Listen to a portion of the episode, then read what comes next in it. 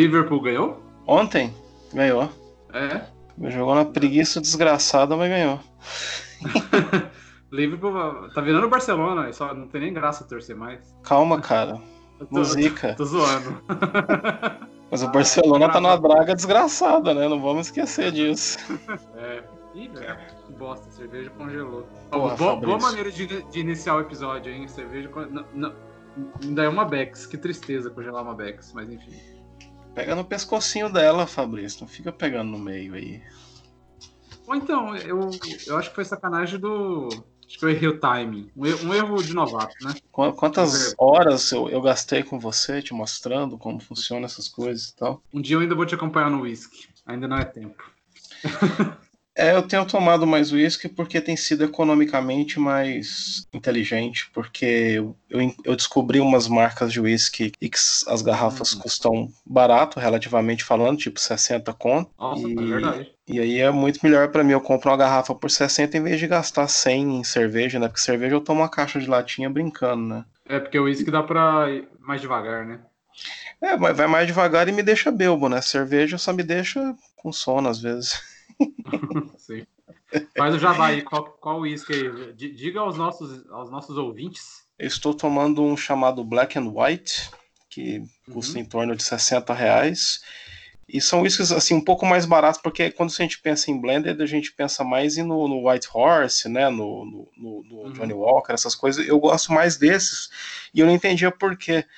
É porque esses whiskies são blended porque eles são mistura- misturas de single malts, né? Que são os whiskies de ponta, né? Mesmo, né? Aham. E eu descobri, por exemplo, que o Black and White, é 60% dele é um single malt chamado Dalmore, que eu sempre achei maravilhoso. Mas como a garrafa mais barata dele custa 400 reais, faz um bom tempo que eu não consigo comprar. Quanto? 700 reais? 400 a mais barata. É o- o... ok.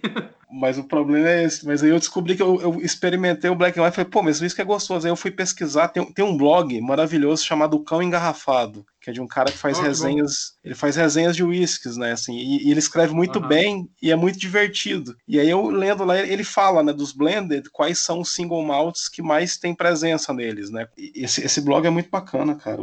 Eu vou até dar uma visitada depois. Eu tava começando a pesquisar umas coisas de whisky também, porque eu tô, tô querendo me arriscar um pouco, assim, eu nu- nunca fui de beber, né? Aí até.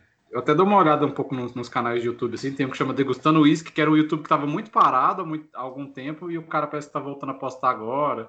E foi ele que me deixou interessado em, tipo, é, provar o, o Johnny Walker verde, que parece que nem, nem, nem, tem, nem eles nem produzem mais, mas parece que é o, que é o melhor, assim. E, só que é isso, na garrafa é, sei lá, 300 conto, 200. Pois é, isso para um whisky bom mesmo, isso é barato. É, é. né? É, não é nem tão caro, não, né? Tem os, os whisky de 800 pila, sei lá. Não, se você for comprar um, um prim- de primeira linha, 18 anos, não sai por menos de 3 mil reais, não. Deixa, deixa, deixa os investimentos progredirem um pouco mais, quem sabe. No momento eu, eu tô aqui com. Você veio aqui procurando opiniões sobre cinema e séries de TV, aguarde que daqui a pouco a gente começa a falar sobre isso, mas por enquanto a gente tá, tá discutindo bebidas. Então o podcast é nosso. Qualquer coisa você passa aí pra frente. É, tô bebendo Bex. Bex é o novo investimento da Ambev, que inclusive eu acho bem melhor do que Heineken. e tá, tá agradando meu paladar um pouco mais, uma cerveja um pouco mais amarga, eu tô gostando muito. Ah, é, esse eu não provei ainda, vou provar. É, be, é Bex, gente, é, é bebida, não, não confundam. Mas se fosse outra coisa também, né? Não, não que eu É. goste, eu não gosto, mas. É, não, que, eu- como- não que eu fosse falar, não que eu fosse falar ao, no, ao ar, no ar. Ao ar não, né? Não é.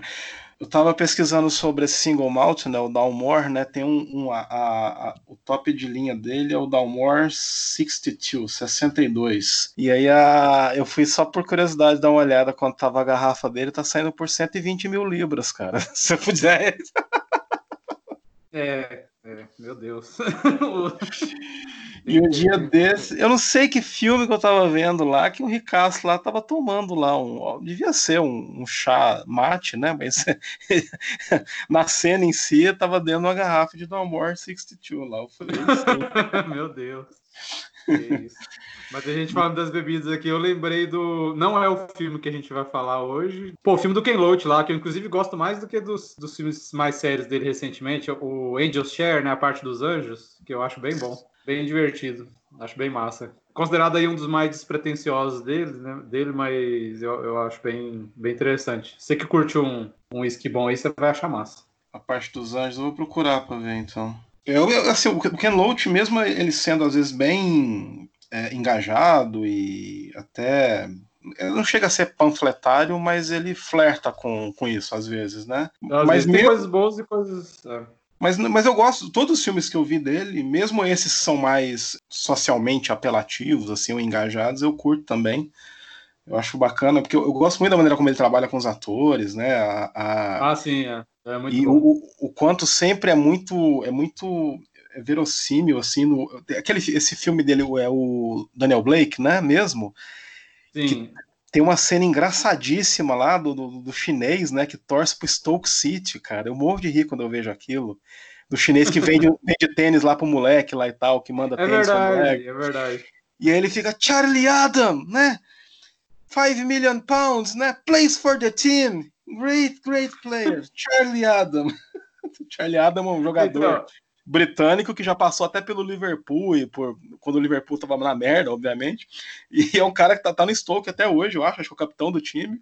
E é um jogador, assim, é aquele meio, meio campista inglês das antigas, assim, né? Que do uhum. pescoço, do pescoço para baixo é tudo canela, né?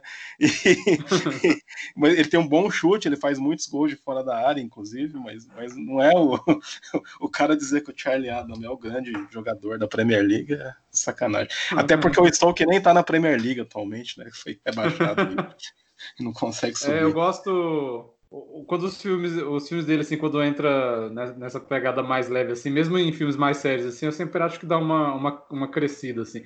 O Daniel Blake mesmo é um filme que eu, que eu fiquei um pouco implicado com ele, até pelo furição todo, ganhou Palma de Ouro, né? Eu nem lembrava que ele tinha ganhado Palma de Ouro. É verdade. Ganhou? Foi ele, né? É, então, aí foi é, toda aquele furição, e quando eu fui ver... Eu não vi o último que parece que...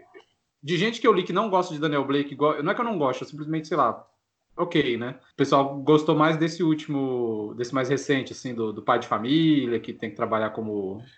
Não é exatamente é, Uber, né? Mas ele, ele tem que se virar com esses novos empregos, assim, de, de aplicativo e tal, e ele fica mais ausente da família. Eu não vi. Eu, eu até esqueci o título. Mas, tipo, os filmes como A Parte dos Anjos, ou aquele. Certeza que você vai lembrar, o filme lá que tem o Cantonar. É o A Procura de Eric. Isso, que, eu, acho massa. Eu acho maravilhoso também. E, mas é... esse novo, então, parece ser quase uma continuação daquele filme do Mike League lá, o Agora ou Nunca, do taxista, lá que o Timothy Spall é taxista. Não sei se você viu uhum. esse. Que é bem, que é da família lá, que a família inteira sofre problema de é. peso, né? Sim.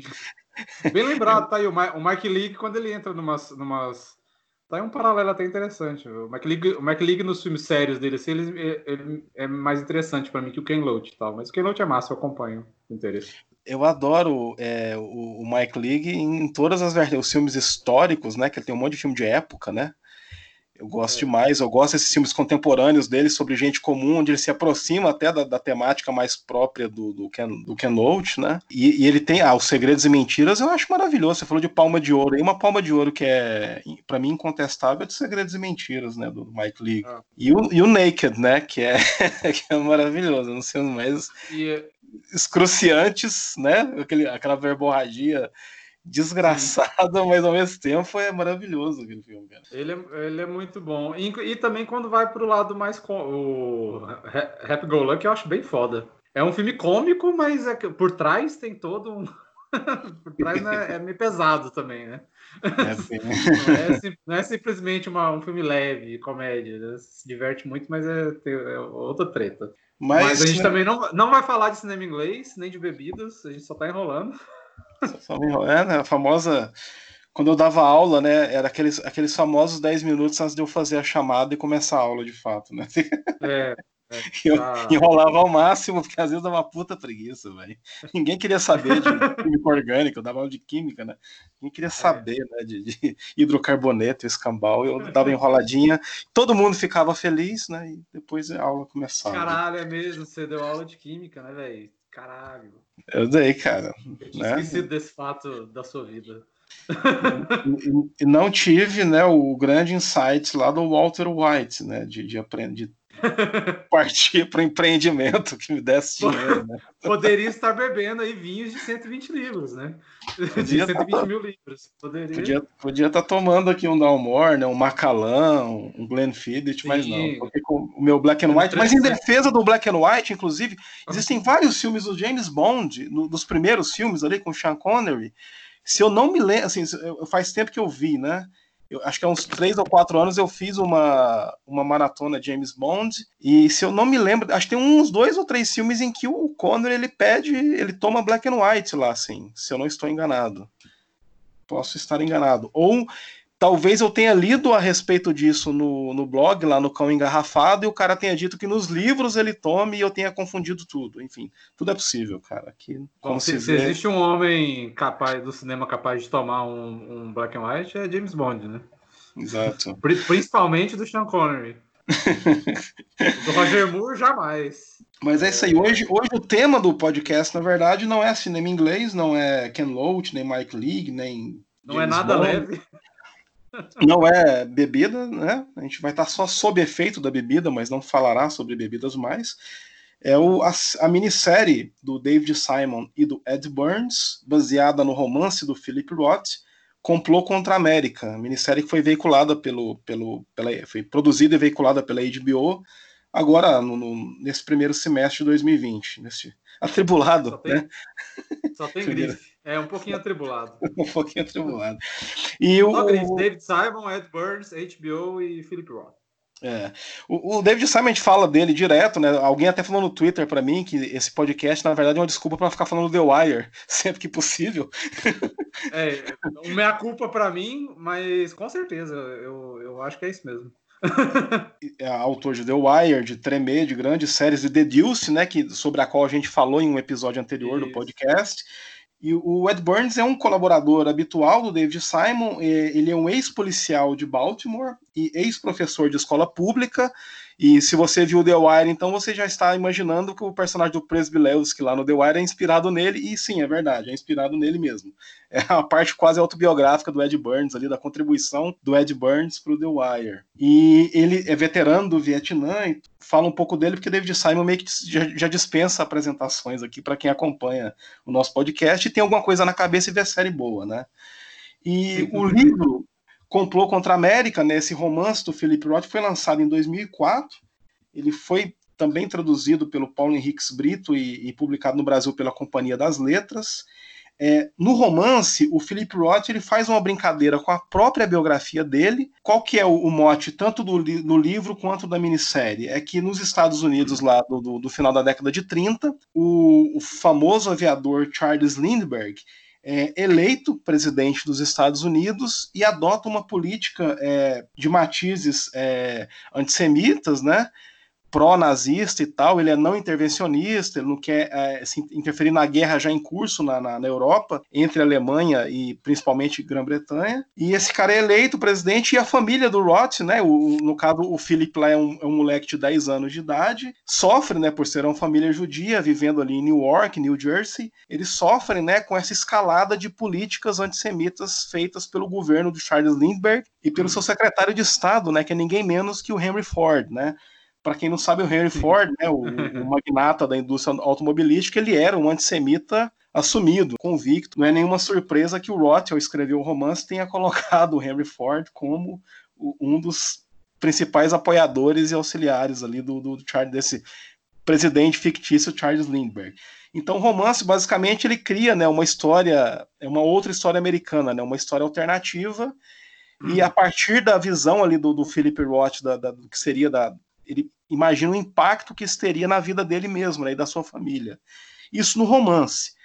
Quando David Simon procurou o Philip Roth para adaptar o romance numa minissérie, uma, da, uma, das poucas coisas que o Roth pediu para ele fosse que é, mudasse isso no, no, na minissérie, ou seja, a família na minissérie não é a família Roth, né? Eles são rebatizados com o sobrenome Levin. Porque o Roth talvez achasse, aqui eu estou especulando, que essa brincadeira com a autobiografia dele, com a própria biografia, talvez só fizesse sentido enquanto obra literária, né? Talvez a partir do momento que fosse transposta né, para uma minissérie televisiva, é, é, é, esse, esse flerte autobiográfico não fizesse mais tanto sentido.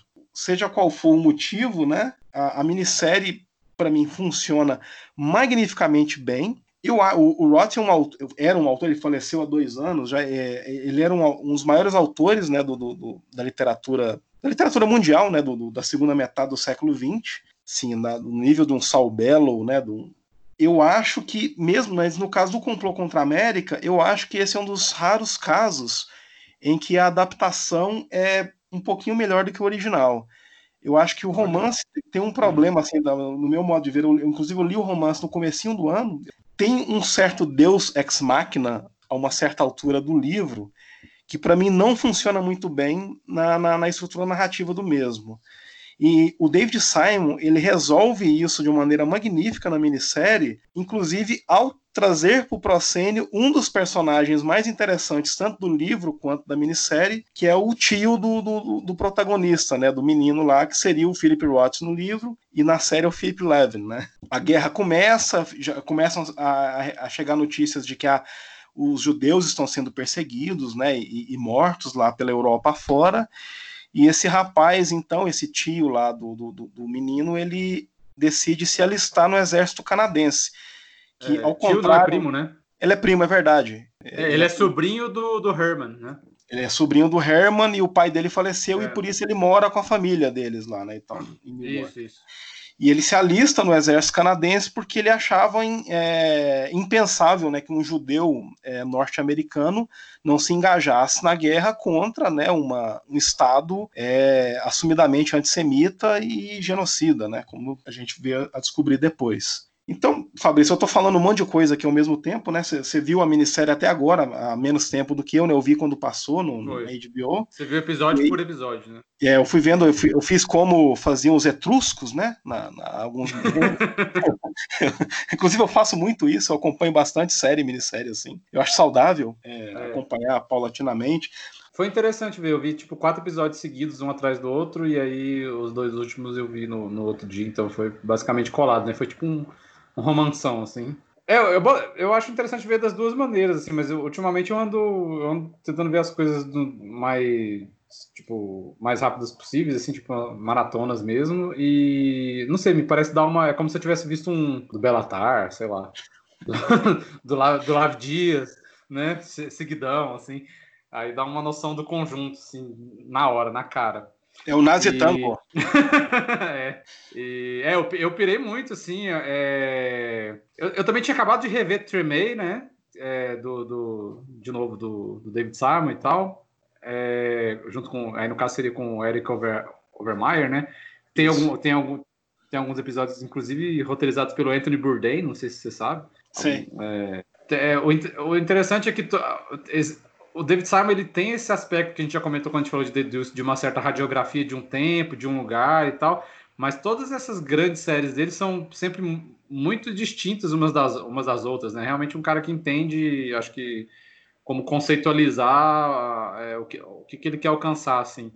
E no caso do Complô contra a América, ele tem esse aspecto bem mais classicão, né? Inclusive estilisticamente, assim, visualmente, principalmente acho que no primeiro episódio, é, me batia muito um, uma sensação de estar assistindo algo próximo do Clint Eastwood, sabe? Um daqueles filmes de época do Clint Eastwood, assim. Mas não só pelo fato de ser por, pela perspectiva dessa família, né? O que seria aí, vamos chamar de uma família, entre aspas, normal, né? Mas você tem um, um casal e dois filhos, enfim. Mas eu gosto muito do papel que das crianças, né? Da perspectiva das crianças na série, assim, que acaba sendo, de fato, é, fundamental, né? Embora digamos assim, o Herman e a Beth seriam os personagens principais, mas é, essa é sempre tudo muito observado pelas crianças, né? Pelo Philip, pelo, pelo filho mais velho, que eu esqueci o nome agora.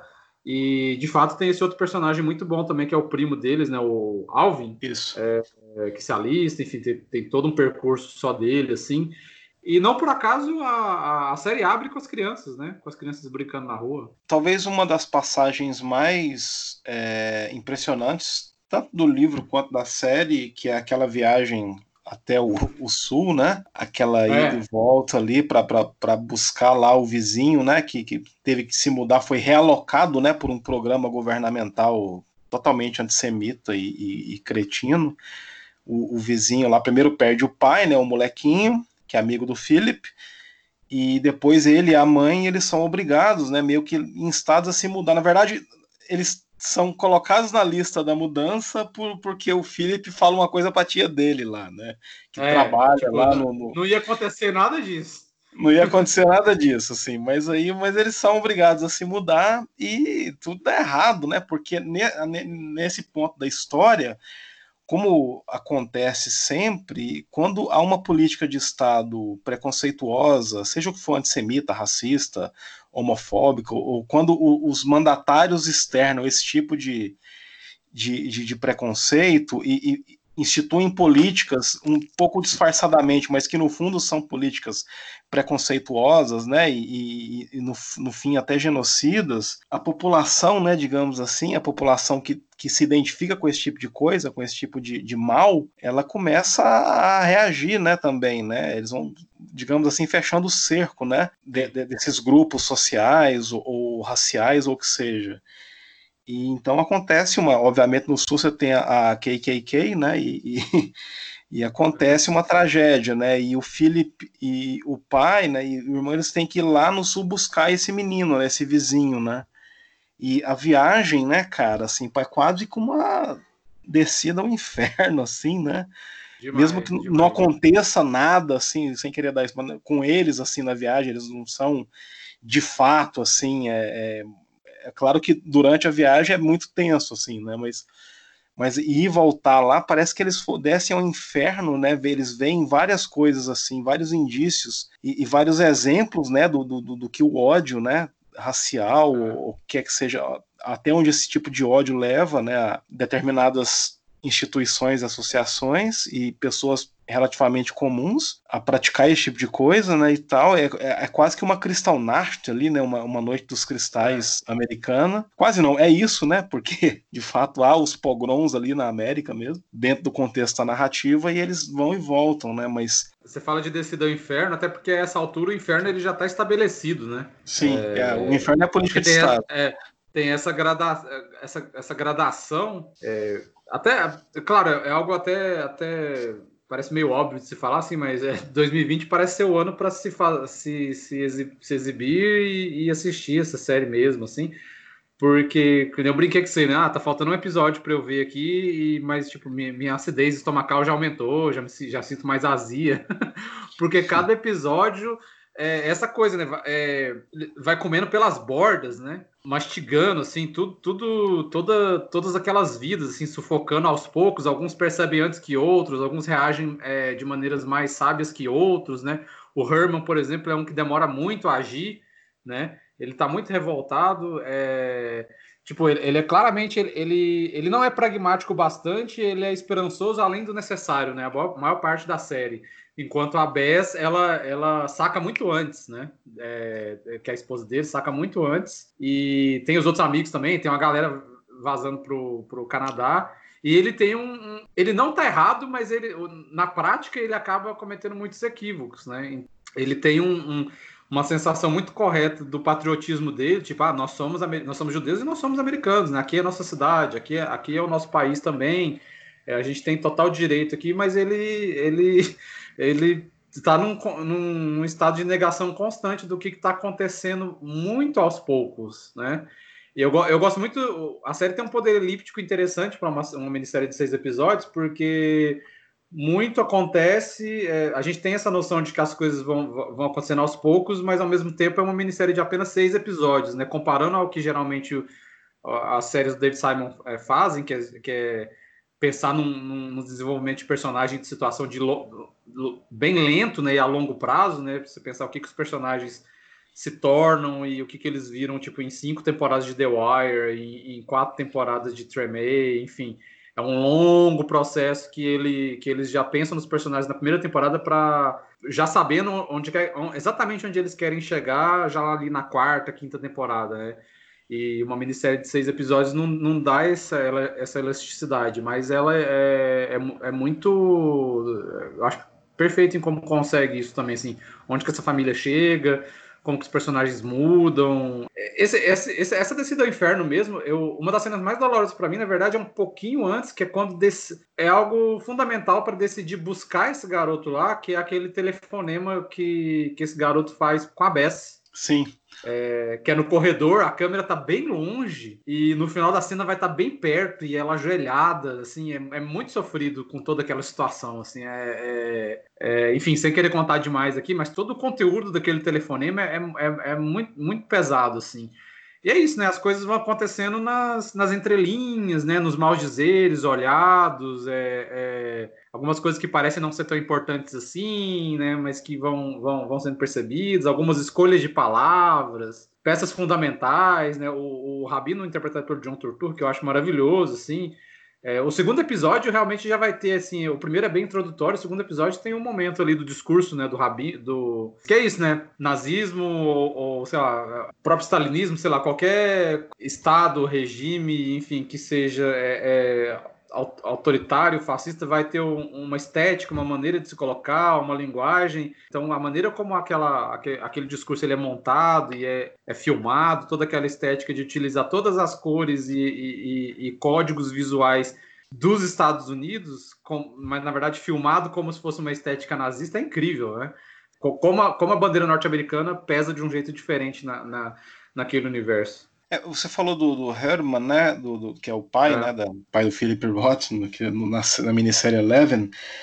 Ele, eu me lembrei de uma, uma pequena passagem do livro em que ele fala dessa de como a Bess parece mais preparada, no certo, tem uma visão mais ampla da situação para entender Sim. que talvez o mais indicado, dadas as circunstâncias, fosse eles fazerem como tantos outros, donos do cinema lá e tal, é vazar, né? Ir para o Canadá ou para outro lugar. E, e que aquilo, é.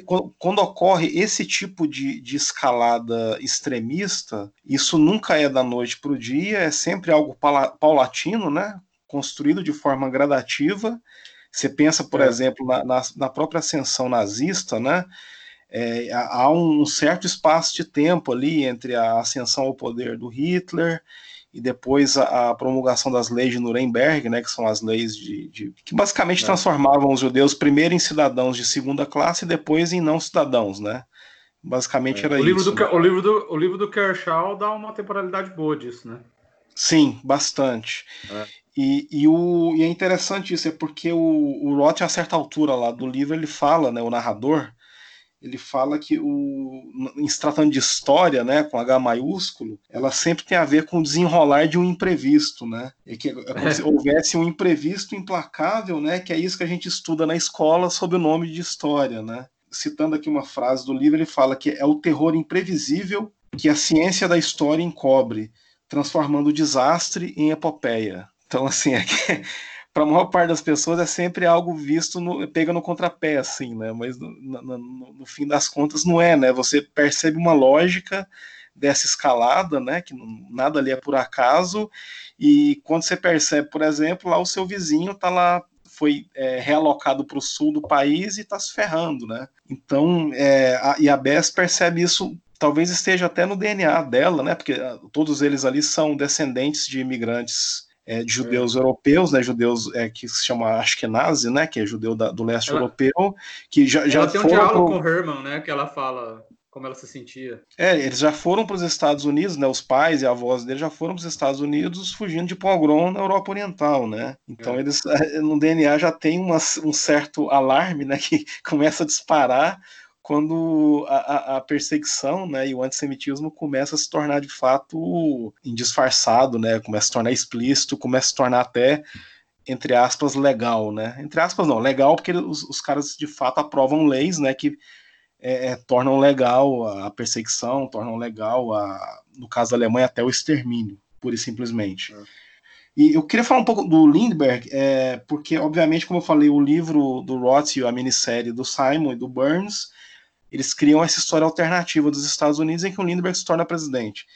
E a figura histórica do Lindbergh, né, que obviamente nunca foi presidente americano, é interessante. Nasceu em 1902, morreu em 1974.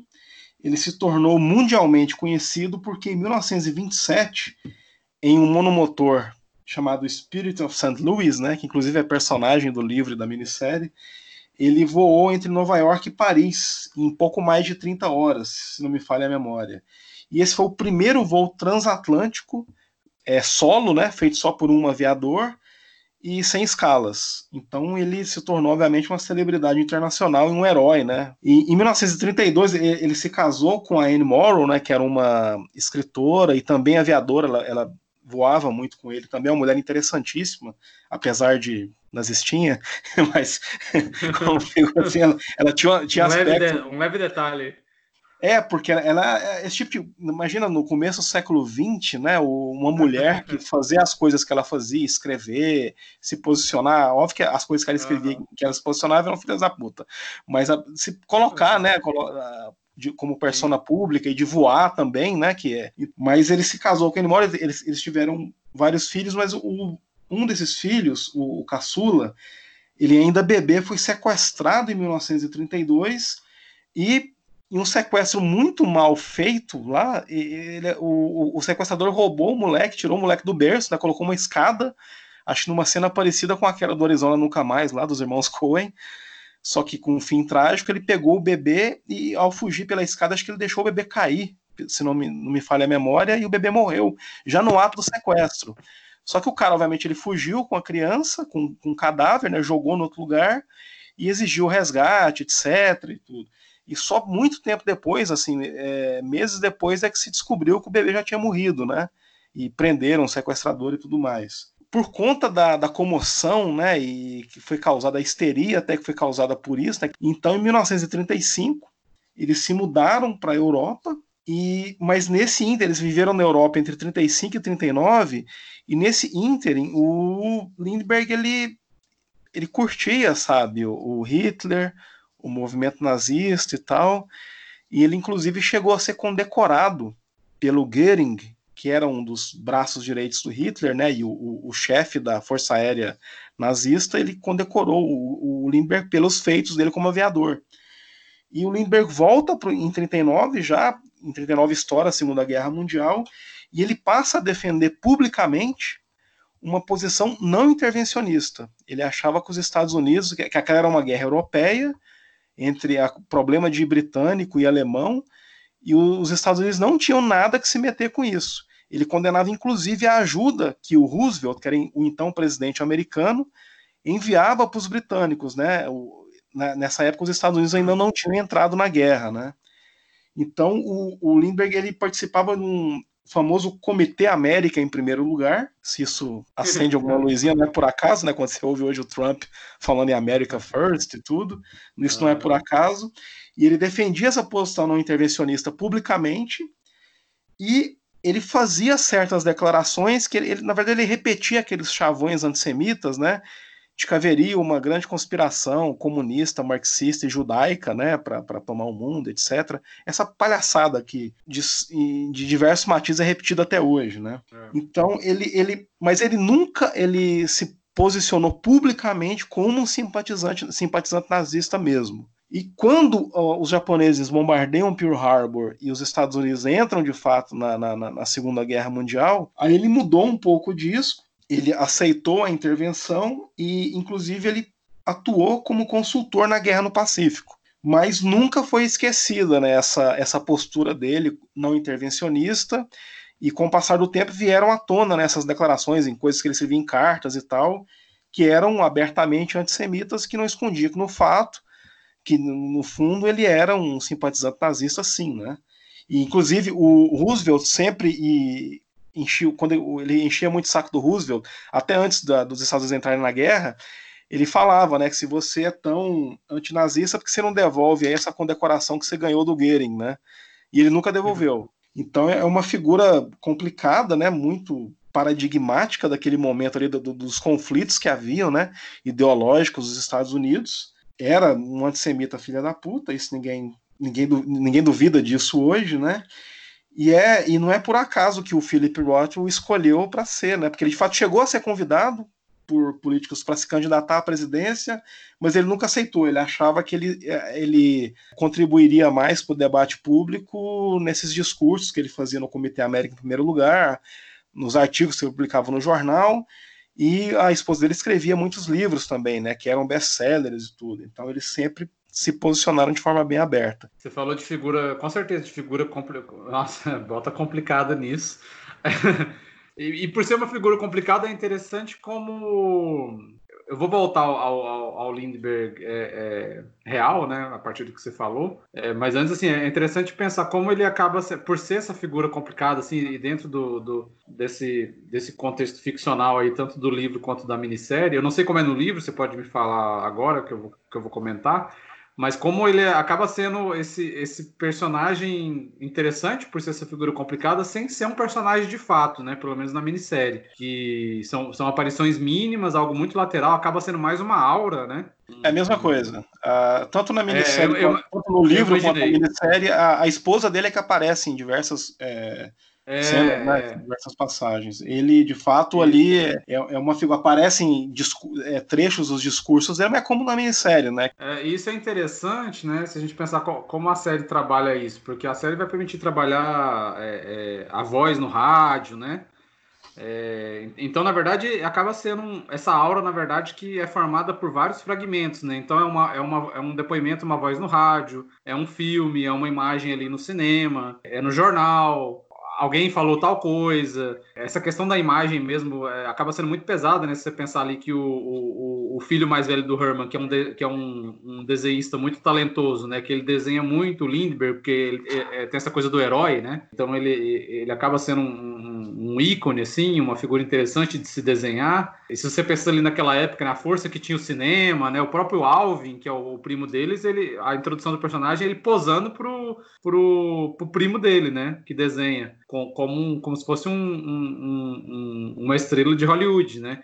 Essa força da imagem é muito grande, né? E o Lindbergh, por, por ter esse histórico de herói, por, por ser tudo isso que você colocou naquela época toda, ele vai ele vai tendo força e a força dele vai sendo alimentada em todo em todos esses esses aspectos é, embora ele nunca seja de fato presente né ali como dentro dessa obra de ficção. Né? Ele não precisa ser. Onde ele aparece, eh, na verdade, está sendo orquestrado por outras forças, né? Que estão sempre falando dele, que está tá aparecendo de alguma forma, que está sendo mediado de algum jeito. É isso, né? Você tem ali a voz no rádio, tem os apoiadores e vai estar tá todo mundo falando dele de, algum, de alguma forma. Então, na verdade, tudo, todo esse cerco que vai se formando gradativamente, é, a gente é, mal acompanha através dele. Assim, ele acaba sendo um, um, Ele é uma espécie de estopim mas na verdade é. Nem sei se, se, ele seria o estopim, talvez seja algo até anterior a ele, mas são, são outras forças se movendo que parecem ser menores, mas quando todas são é, unidas, assim, dentro de uma espécie de, sei lá, caos que acaba se organizando, assim, é, vira uma coisa que vai realmente é, chocar a partir ali do quinto episódio da minissérie, que aí, de novo, né, a, a Bess já percebia muito antes, né? E o, e o Lindbergh real, eu lembro de um, a gente mencionou aqui o encontro do, do David Sabe com o Philip Roth, é, interessante quando eu li o, David Sabe falou que ele, ele, ele se sentiu até emocionado, né? Nossa, vou encontrar com o Philip Roth. e essa coisa do, do America First, né, que aparece muito claramente ali no, na minissérie, é, e bom, bom, saber que, que, que não é só uma, uma adaptação provocativa para o hoje, né? Que, que na verdade é, é, é, vem de muito antes, o que, o que não me surpreende. Uma das coisas que eu lembro que o Roth falou pro David Simon era tipo. O, porque o David Simon tinha isso, assim, né? É, parece que era um projeto já há algum tempo dele, se eu não me engano, né? E ele achou que seria um momento interessante de, de colocar isso mais ou menos em prática por agora, assim, e tinha, e tinha essa esse momento do Trump agora, do America First, da campanha dele. É, e o Roth lembrou ele assim, ó, mas uma coisa importante que você tem que você nunca pode esquecer nessa adaptação é que o Trump ele existe alguns paralelos como esse do America First, mas definitivamente o Trump não é Lindbergh. É, o, o, Lindbergh é, é, ele foi um herói, né? O Trump nunca foi um herói de nada. É, então é importante deixar isso sempre muito claro, né? É, esse aspecto do herói é, que o Lindbergh era, porque isso, é, isso, isso para essa história e para e, e, tudo que é representado em relação a, esse, a, essa figura é muito importante, né? Então, assim, esse paralelo ele tem um certo limite. E me parece que o David Simon ouviu isso bem, né? O personagem ali do filho mais, mais velho, né? Que não, que não é o Philip, eu esqueci o, o é o Sandy, dele desenhar e, e ir para a janela e para escutar o, o, o barulho do avião, né? Porque avião para ele significa Lindbergh, né? É, é, uma aura muito mais poderosa do que simplesmente aquele homem, né? O, a, você ter de fato um herói em, em, em, campo, no imaginário de uma nação, né? É, se tornando cada vez mais forte, é, é, um, é uma coisa completa, completamente diferente e, e, e, e, talvez mais grave, né? De fato. Porque como se combate isso, né? É, porque é uma, é uma figura muito icônica, né, velho? O cara. É como se fosse intocável, né? É, tudo que ele fez de fato, né? E, e ele ainda. A, a, maneira como ele. O Lindbergh, né, no, no, romance, ele se coloca na campanha presidencial é uma coisa muito louca, né? Porque ele fica viajando no avião dele, no mesmo avião é, que ele usou para atravessar o Atlântico, né, sozinho, o monomotor, o Spirit of St. Louis, ele simplesmente vai de cidade em cidade, né, com o avião e faz o discurso, né? Tira umas fotos, entra no avião e vai para outra cidade, né? Assim, o, o, apelo marqueteiro dessa campanha é meio que irresistível, é. né, velho? Assim, se, você, se você esquece as, as asneiras que ele fala nesses discursos, mas assim, é muito louco isso mesmo, né? E, e se você pensar que ele era o grande ícone americano, né, da, da, daquele momento ali dos anos 20, 30, né? Que, igual eu falei, tirando o astro de Hollywood e jogador de beisebol, ele era o, a grande figura americana, assim, né? É. O grande, o cara que atravessou o Atlântico sozinho, né? Sem escalas em 36 horas, sei lá. É porque acaba sendo alguém que tem, que, tem, que tem possibilidade de se olhar, de compreender como alguém, não só alguém, mas alguém, né? Muita gente, olhar e, e entender como, como existem características admiráveis Sim. É, é, numa figura como essa. Não é, não é tipo. É, é, um pouco mais difícil pensar em características admiráveis, tipo no Trump, né? Embora ele esteja aí eleito. É, assim, não tem mesmo paralelo nenhum, assim, nesse sentido, né, que você tá falando, não tem mesmo. É, eu não vou nem entrar no paralelo brasileiro, porque. né, né? Não, pelo amor de Deus, né? Mas. Ah, tem fisco de é, atleta, pelo menos. é, uau. Mas sim, é, é uma figura interessantíssima que, que, que dá essa abertura para essa, essa, essa versão né, ficcional de um, de um jeito. Uma, uma dessas grandes possibilidades é, literárias e artísticas de se pensar o, o famoso e se, né? Tipo, essa realidade paralela. Tem o. Pô, claro que o, tem um livro lá do K. Dick, né? O Homem do Castelo Alto, que, que aí eu, eu acho até que já vai mais um pouco pro, pro enfim, é o K-Dick, né? É, é, é, um pouco mais, mais livre, né? É, ele imagina a vitória do eixo na Segunda Guerra é. e os Estados Unidos dividido, né, entre japoneses e alemães, né? basicamente é isso. O do Roth me, me parece ser mais, acho que mais próximo de uma possibilidade real é, o do, assim, o do, do KD que é de fato uma, um romance de ficção científica, né? Uma, é o que se é, chama de ficção especulativa, na verdade, né? É, de fato, ele imagina mais próximo da fantasia, né? O romance do Dick, a partir de, uma, de um certo momento, como a, muitas vezes acontece nos livros dele, ele se torna uma reflexão sobre o próprio estatuto da realidade ou da maneira como percebemos a realidade, né? Tanto é que o, o Homem é. do Castelo é Alto é o autor, né? É, que é o autor, né? Do, do o, o terço, Sim. muita gente boia no terço final do livro, quando a personagem feminina, esqueci o nome dela, ela vai visitar o homem lá do castelo, que é o autor, e, e na verdade ele é uma brincadeira com a própria construção ficcional, né? Que é. a construção ficcional do romance e a construção ficcional da nossa percepção da realidade, né? Então já, já é outra coisa, já, né? Não é só uma, uma parábola política, por assim dizer. E Aí isso entra o, grande, me parece... É, entra o grande tema, entra o grande tema do K-Dick de questionar o real, né?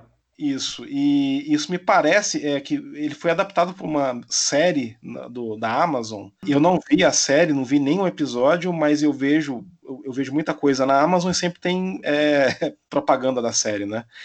E me parece que a série vai pelo outro caminho, né? Ela, ela, ela, ela pega essa brincadeira aí com a, essa inversão, né? Do, do, do destino da Segunda Guerra investe numa narrativa sobre o, alguém lá liderando uma revolução para retomar né, os Estados Unidos, ou que seja, das mãos da, das potências do eixo. Né? Então já é outro tipo de coisa, né? aquela coisa mais quase jogos vorazes, assim. Nossa. Mas assim. eu, eu, eu, eu tava interessado em ver, não sei se tô mais. Eu, eu, assim, eu realmente eu não, assim, eu não posso falar bem ou mal porque eu não vi. E óbvio que é, ah. trailer né, não serve de base, né? Assim. Não, então pode ser que seja uma, uma magnífica série, uma bela adaptação, mas ela, ela, ela foge totalmente do escopo do, do, do K-Dick nesse sentido, né? Que não, não, não, não me parece. Bem, né? Não, tudo bem, tranquilo, né? É. Acho que acho que a grande adaptação do K. Dick para mim é o, Linklater lá, né? O, o Scanner Dark, lá, o Homem Duplo, né? É, e aquilo ali é maravilhoso. E, e o, o livro também que saiu na pela saiu primeiro pela Rocco, com o mesmo título do título nacional do filme, O Homem Duplo, com tradução da minha querida Rita Vinagre. E depois foi relançado pela Aleph como Um Reflexo na Escuridão, que é o livro do Philip K. Dick, que é o, o, o Richard Linklater, né? Fez uma daquelas Sim eu não sei nem se dá pra chamar aquilo de animação, que é meio louco o que ele faz ali, né? Ele, é a rotoscopia, né? É, exatamente. E eu acho que aquele filme e o livro são maravilhosos, assim, cara. E, e é engraçado, você falou do, do, do, do, Simon indo se encontrar com o Roth, né, pra, pra conversar sobre a adaptação. E é uma pena que o Roth tenha morrido antes, né, presumo que ele tenha morrido antes da minissérie ficar pronta, né? Que ele morreu há dois anos. Uhum. Porque ela, essa minissérie é simplesmente a única boa adaptação de um livro dele que foi feito até aqui, né? Não tem nenhuma outra, cara. Você pega o Pastoral Americana lá do, do Renton, lá do Transporting, lá do. O McGregor? É, é horrível aquele filme, né? Assim, é, Putz, é eu não vi. Pois é, esse filme saiu, né? Eu, eu, eu tinha lido que era um, era um projeto já meio antigo do Ian McGregor, que queria muito fazer esse filme. Chegou a ser cotado, fala, o pessoal falou: será que vai Oscar? Não sei o que e tal. E aí eu fiquei assim, aí, velho. É, nunca, não, assim, porque, vamos, assim, acho que é o primeiro longa que ele dirige, não é? Que o McGregor dirige. Não foi lançado em lugar nenhum, né? Eu acho que é o primeiro longa. E outra, né? O Pastoral Americana, é, não, só, não só é o melhor romance do Philip Roth, o que é basicamente dizer que é o melhor romance dos maiores autores norte-americanos, né, do, do mundial, mas assim, é, o, é, um, é uma obra-prima o Pastoral Americano, assim, um, você pega Pastoral Americana e coloca no nível do Sonho a Fúria, do Faulkner, coloca no nível do Ulisses, do Joyce, para mim, assim, é, é uma obra-prima o livro, assim, irretocável. E o cara, assim, eu, eu admiro a coragem do sujeito falando: meu, meu primeiro longa vai ser uma adaptação disso aqui, ó. Eu admiro a coragem. Mas o resultado, assim, é constrangedor. É muito ruim o filme. Antes é disso. Tipo fazer o primeiro longa e decidir adaptar o arco-íris da gravidade. É, né? Por que não? é, tá aqui, né, na minha estante. As pessoas têm que seguir o, o exemplo do, do Robney Bruno, que pegou Hoje Está um Dia Morto para adaptar, né? Ele não pegou o Grande Sertão Veredas. e o antes disso teve a Marco Humana, né?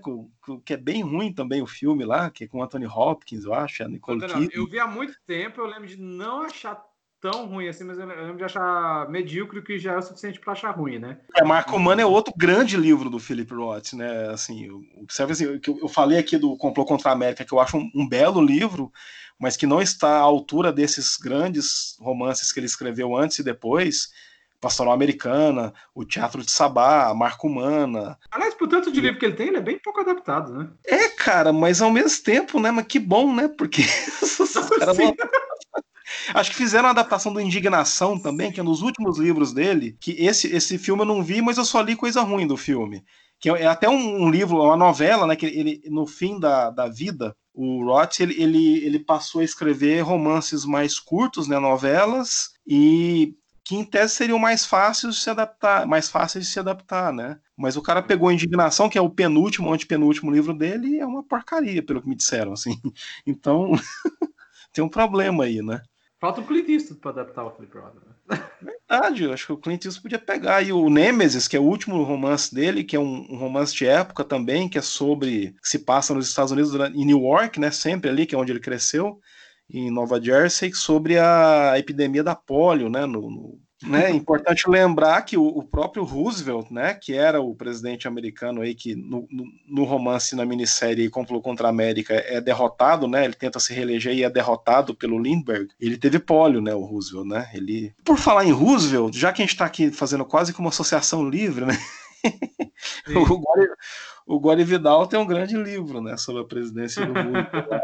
Você encontra na estante virtual facilmente aí a Era de Ouro, né? Oh, o Gore Vidal tem o, é, o Roosevelt, ele tem um livro sobre o Lincoln.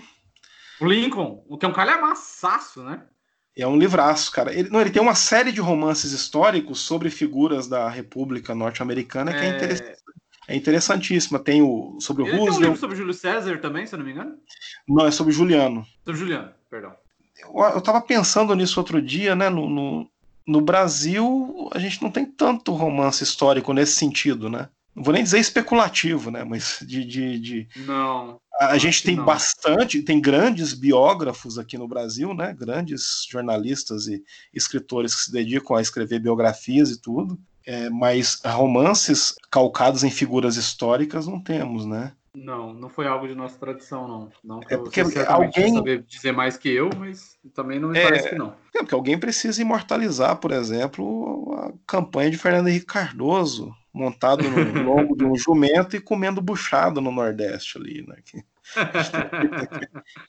Não, se há, é, aliás, é, fica aí a sugestão aos escritores, né? Inclusive a, a, a você mesmo, senhor André de Leone, né?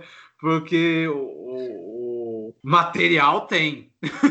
Nossa, tem. Não, porque a história do Brasil é um anedotário, né, cara? Assim, tem muita coisa aqui. Material de ficção. Tem, mais... tem um país, amigo, que tem que, que tem demanda para isso. Brincadeira. Demais. Não para de ter, to, to, to, todo mês. Não, todo dia, velho. Todo dia. É. Hoje, hoje, hoje, estamos gravando aqui na segunda-feira, né? Dia 6 de julho. Que eu não sei quando que eu vou editar isso e botar no ar, mas hoje eu tive que ouvir o, o, o Paulo Guedes que primeiro eu tenho uma raiva do Paulo Guedes pelo seguinte, porque um dos meus autores favoritos é o norte-americano William Guedes, né? G-A-D-D-I-S, né? Que se pronuncia como uhum. Guedes, né? e, e, toda vez que alguém fala Guedes, eu ouço porque eu, eu, acho que a pessoa tá inconscientemente, eu acho que eu me, eu me, eu me remeto ao, ao, William Guedes, né? Que é um autor genial, era um autor genial. E hoje ele falou que o, é, o Paul Guedes falou que se o Plano Real fosse isso tudo, né? O PSDB não tinha perdido quatro eleições, né? Assim. Escreveu um romance narrado pelo pâncreas do Paulo Guedes, sabe? Até onde Paulo Guedes vai? Porque o, Paulo Guedes Day parece inevitável em algum momento. É, dá para fazer uma paródia do Go Down Moses do Faulkner, né? Go Down Paulo, né? Vai, vai para baixo. Fundo do poço. Meu Deus. Mas... Mas você me lembrou, voltando ao, ao ao, por incrível que pareça, ao, ao, ao, tema do nosso podcast. Você mencionou New Jersey aí, eu lembrei.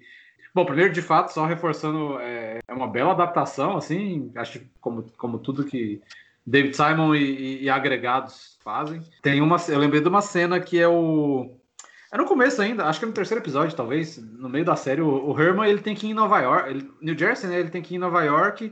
É, se eu não me engano, é aí que acontece, porque aí quando ele tem que voltar para New Jersey, aí tem uma cena em que o pneu do carro dele furou e tem os judeus já vazando, né? Sim. Tipo, um, um, para um carro, aí eles conversam, aí quando tem o plano aberto, na verdade é um monte de carro, assim, já com, a, com as malas. É uma caravana pro Canadá, né? Ele, vo, ele voltando para onde ele já deveria estar Não, saindo. E... É, quando, é quando ele vai ao Canadá visitar o Alvin, que ele, o Alvin, o, ah, o é sobrinho verdade, dele. É, é ele, ele se é, alista no exército canadense e é ferido né, na guerra e volta para o Canadá para o hospital militar, né? E aí ele claro, vai lá pô, visitar, é visitar o A galera já tá vazando para o Canadá. E ele tá voltando para New Jersey. E a, galera, e a galera vendo ele ali, não, amiga, pro outro lado, né? É, o carro solitário, né? Alguém pensa, meu Deus, tem um judeu voltando. Alguém avisa ele aí, fala com ele. É, tipo, você não, você não lê jornais?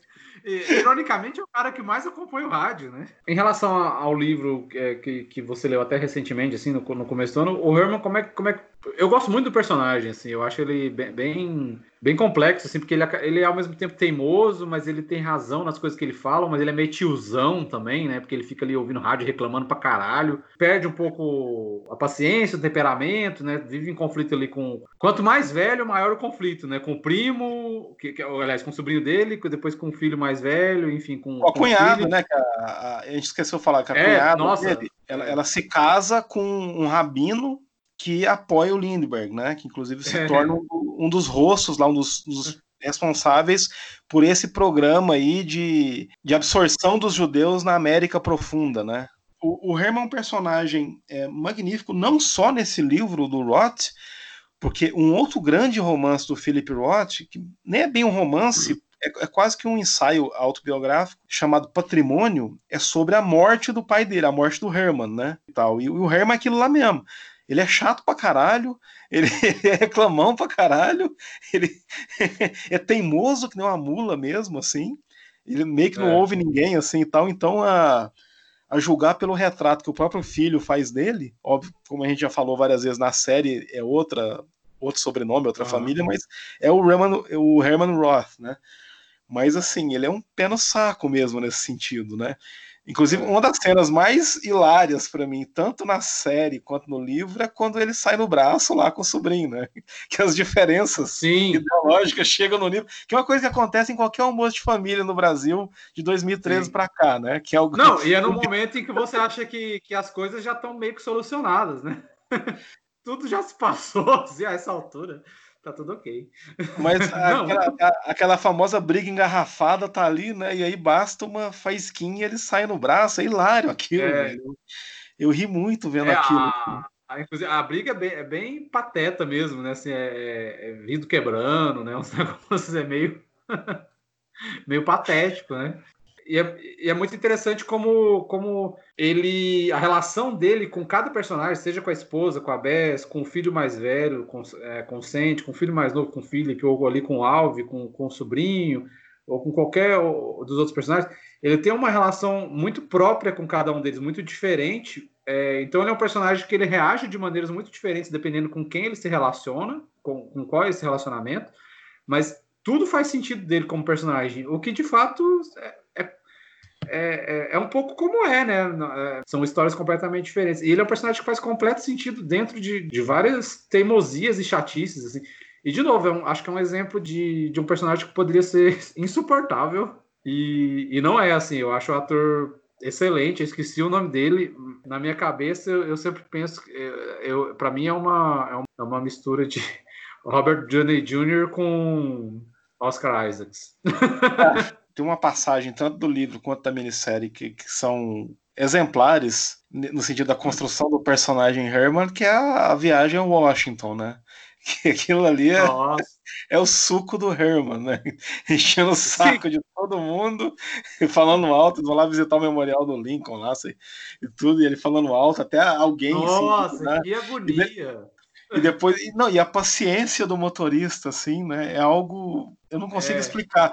A viagem ao Washington é maravilhosa, né?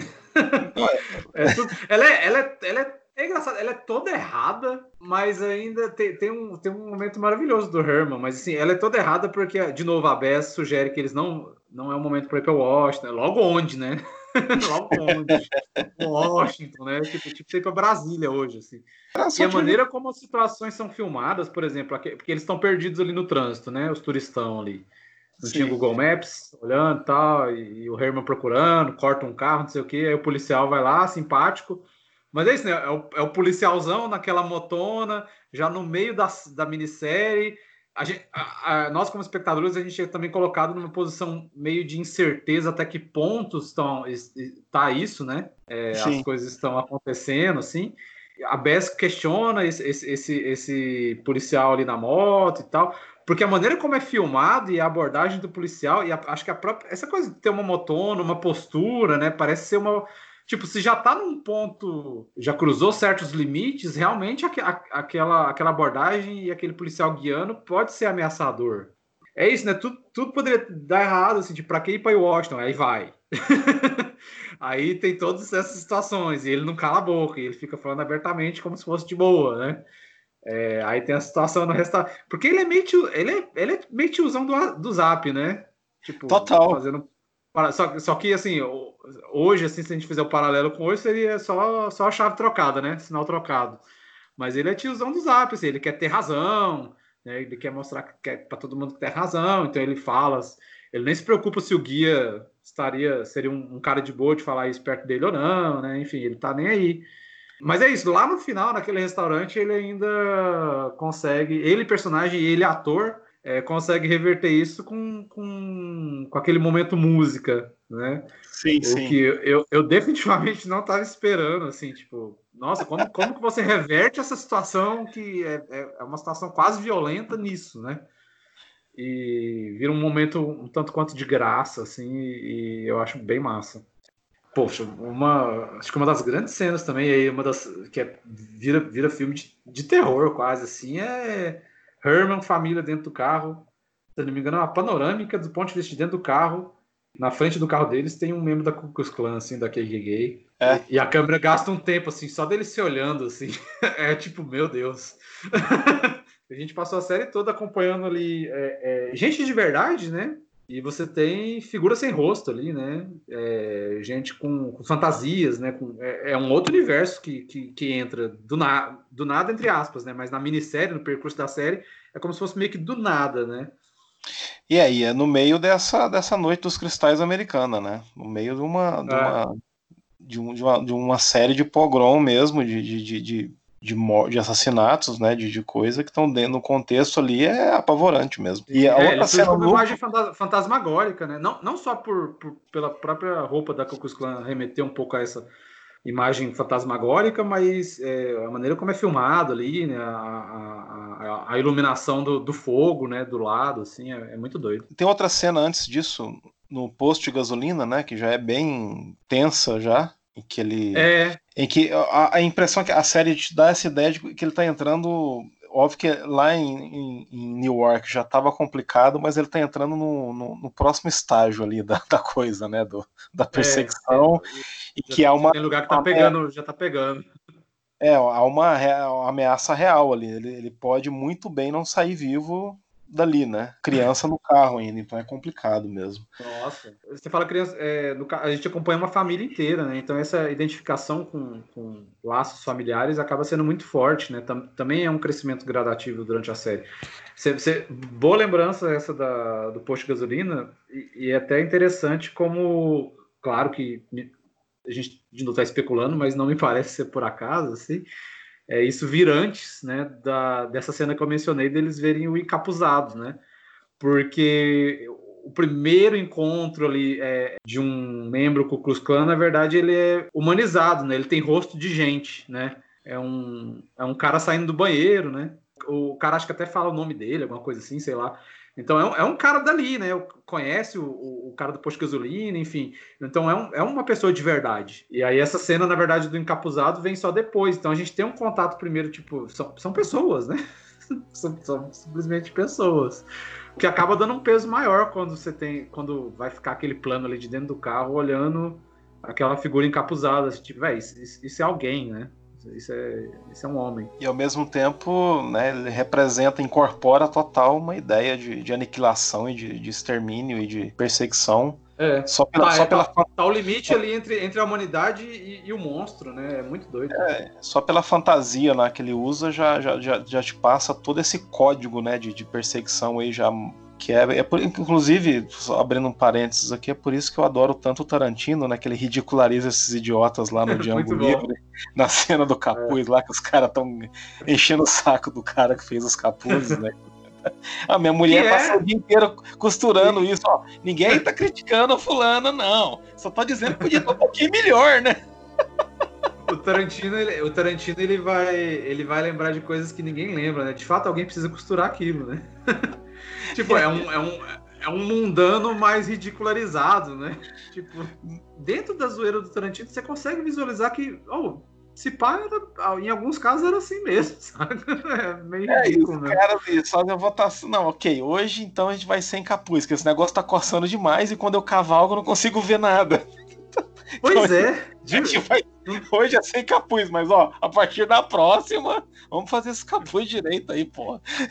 De fato, é, um, é, um, é uma imagem ameaçadora, mas não deve ser muito é, é, pra, prático, né?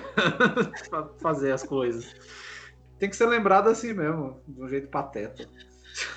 Mas é isso, Fabrício. Assistam, é, é, é, isso. A gente, a gente, esse podcast foi criado para a gente falar só bem do e, eu queria, aproveitando aqui só para antes de encerrar, fazer uma nota aqui que o, hoje, dia 6 de julho de 2020, o Ennio Morricone, né, faleceu. É. Então acho que, acho que seria um crime não fazer pelo menos a menção a ele, né, que e ele, inclusive, assim, é, compôs muito, é mais lembrado pelo, pelos westerns, né, pelo, pelo Leone, mas, tipo, sempre bom lembrar que uma trilha, vamos dizer assim, mais minimalista, menos, menos operática, dele, por exemplo, o The Thing do, do John Carpenter é dele, né? Sim, e outra, outra que eu gosto muito é o, um filme menor, entre aspas, do Polanski, que é o Busca Frenética, com Harrison uhum. Ford, a, a, trilha dele. Eu gosto muito daquela trilha, daquela, daquela é. viagem ali por Paris. Eu acho bem interessante aquela trilha dele, porque ela é um pouco. Ela tem alguns toques morricônicos ali, né? E, no, e o Polanski ele é muito contido, né? Muito clássico na maneira como ele narra, né? Sim. E às vezes a trilha quase destoa, né, do, do, do que o Polanski está fazendo, mas ao mesmo tempo não, assim, calça muito bem. Se você brincar, vale para todos os filmes em que ele, em que ele trabalhou, assim, de, de realmente entender para qual filme é, ele estava compondo, assim, é porque as trilhas menos evidentes deles são incríveis, né? Então valeu, Fabrício. Valeu você. Abração. Um abraço, André.